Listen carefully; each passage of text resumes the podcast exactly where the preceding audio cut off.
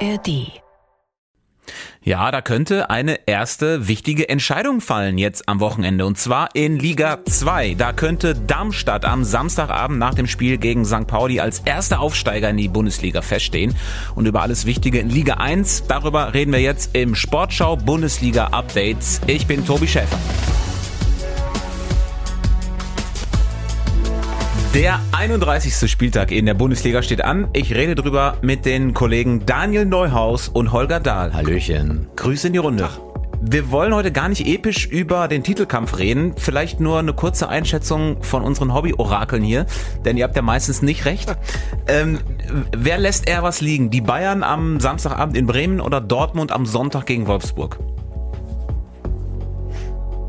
Oh, da müsst ihr aber lange nachdenken. Nichts ich glaube, dass die beide, die Frage ist insofern schwer zu beantworten, weil ich glaube, dass sie beide nichts liegen lassen werden. Äh, das ist einfach ein Spiel, also Wolfsburg zuletzt richtig gut, aber Dortmund jetzt zu Hause und irgendwie on fire, also die gewinnen das und dass die Bayern in Bremen stolpern, kann ich mir auch nicht vorstellen. Dann mache ich es wie Danilo Soares und grätsche Holger von hinten in die Beine. Ist aber Ball gespielt. Ähm, ich glaube, dass äh, nach diesem Wochenende die, die Luft raus ist. Ich glaube auch, dass die Bayern gewinnen, äh, easy. Und ich glaube, dass Nico Kovac äh, die Dortmunder ärgert und ähm, mindestens einen Punkt in Dortmund holt. Und dann ist die Lücke schon fast zu groß. Ich tippe auch, dass äh, beide ihre Spiele gewinnen. Aber lassen wir sie mal machen. Äh, irgendwas wird es am Sonntag schon zu bereden geben. Richtig spannend ist auch das Duell um die Champions League. Freiburg gegen Leipzig zum zweiten in dieser Woche. Gewinnt Leipzig dann nochmal, ziehen sie an Freiburg vorbei und sind äh, in den Top 4. Wir konzentrieren uns jetzt aber auf den Abstiegskampf. Der hat folgendes zu bieten. Am Freitagabend, da übrigens, äh, Achtung, zwei Spiele am Freitagabend, weil ja Leverkusen Köln vorverlegt wurde. Äh, und dann dazu eben noch Mainz gegen Schalke. Und Samstag dann im Abstiegskampf alle um 15.30 Uhr parallel Hoffenheim gegen Frankfurt, Gladbach gegen Bochum. Hertha gegen Stuttgart. Das ist eine Konferenz für äh, Blutdruckfetischisten, würde ich sagen, am Samstagnachmittag. Und ihr seid Teil davon. Ihr sitzt äh, beim Spiel von Bochum. Genau, in Mönchengladbach und äh, ja, da, da bei der Vorbereitung geht's ja schon los. Äh, eigentlich ist es glasklar, wie das ausgeht. Äh, die lustlosen Gladbacher äh, werden äh, Bochum die drei Punkte schenken. Ich kann mir nicht vorstellen, dass es jedes Wochenende aufs Neue so läuft, aber ähm, eigentlich spricht formmäßig, Holger korrigier mich, nicht viel für Gladbach und äh, viel für Bochum, die diese Chance aber auch echt äh, nutzen müssen, die Bochumer. Das ist für mich auch äh, ein Dreier für den VfL. Also Gladbach trudelt irgendwie aus, hat eine viel zu gute Mannschaft für die schlechte Saison, aber äh, das ist ein anderes Thema. Wir wollen über die Absteiger Aufsteiger reden. Und äh, Bochum macht da einen wichtigen Schritt. Ja, lass uns doch vorne anfangen mit dem FC Schalke, der vorlegen kann in Mainz. Und äh, das halte ich auch sehr für im Bereich des Möglichen. Der Lauf von Mainz ist ja vergangenes Wochenende ausgebremst worden. Die waren zehnmal ohne Niederlage und haben dann gegen Wolfsburg verloren. Schalke kann mit einem Sieg theoretisch auf Platz 14 springen. Das äh, ist ja völlig neues Gefühl ja, bei den Gelsenkirchnern. Eigentlich spricht ja nicht viel für Schalke, außer weiche Faktoren. Also du hast bestimmt, das steht bestimmt auf deinem Zettel da, handschriftlich, dass äh, Thomas Reis noch nie in seinem ganzen Leben irgendwas in Mainz oder gegen Mainz verloren hat und dass deshalb Schalke da jetzt gewinnt, oder ja, wie? Pass auf, das Problem ist natürlich, es ist ein Auswärtsspiel. Äh, Schalke hat in dieser Saison erst ein einziges Auswärtsspiel gewonnen, in Bochum übrigens.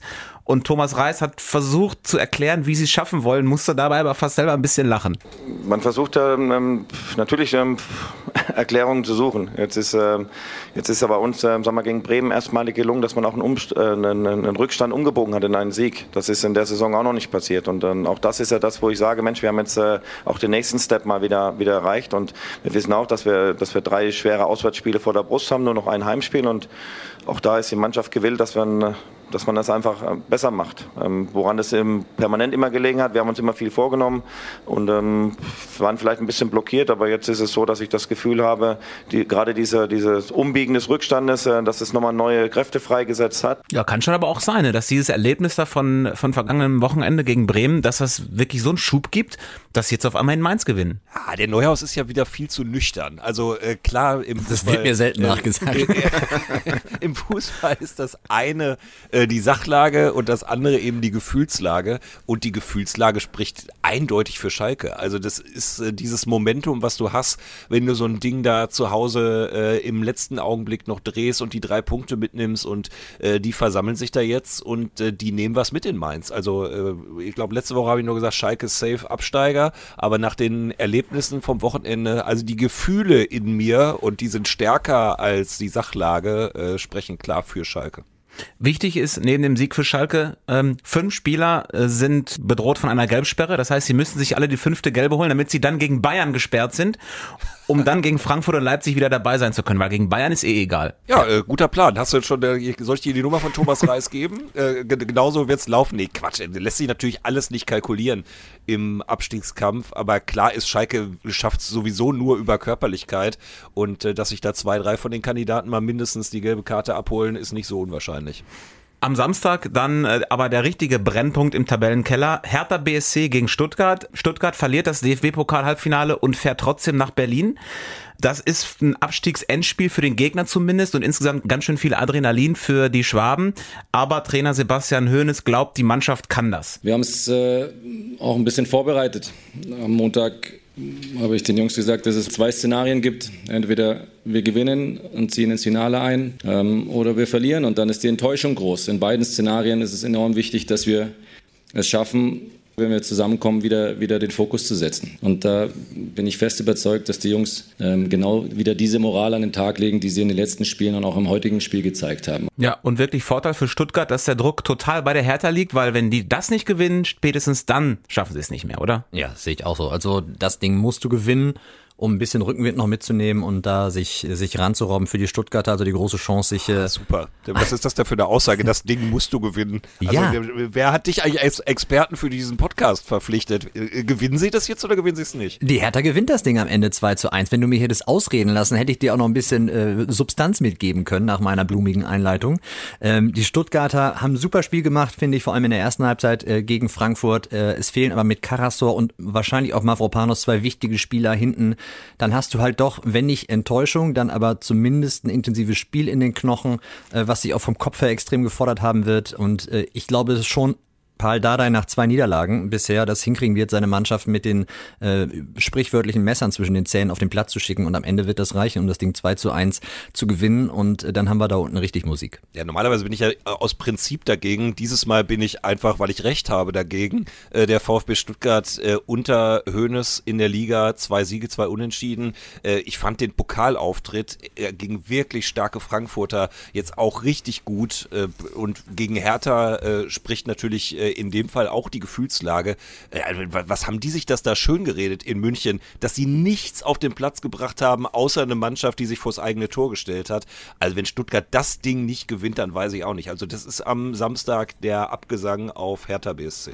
Kleiner Funfact noch, Hertha äh, gegen Stuttgart, das sind die beiden Städte, die aktuell die meisten Bundesligaspieler produzieren. Es gibt aktuell 18 gebürtige Berliner mit Bundesliga-Erfahrung, Stuttgart dahinter auf Platz 2 mit 11 gebürtigen Stuttgarter mit Bundesliga-Erfahrung. Erfahrung. Tut für Samstag, glaube ich, nichts zur Sache. Nee, aber interessant.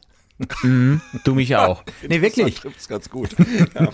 Dann haben wir jetzt über alle geredet, glaube ich. Hoffenheim gilt es Nein. noch zu erwähnen. Die Spiel gegen Frankfurt. Wer fehlt noch? Natürlich fehlt noch Augsburg, das ist doch keine Frage. Also äh, Augsburg seit sieben Spielen sieglos, äh, nur noch drei Punkte vor dem Relegationsplatz. Ähm, Restprogramm ist jetzt auch nicht super. Die äh, verlieren nämlich, nachdem sie jetzt gegen Union Berlin zu Hause verlieren, direkt äh, beim VfL Bochum.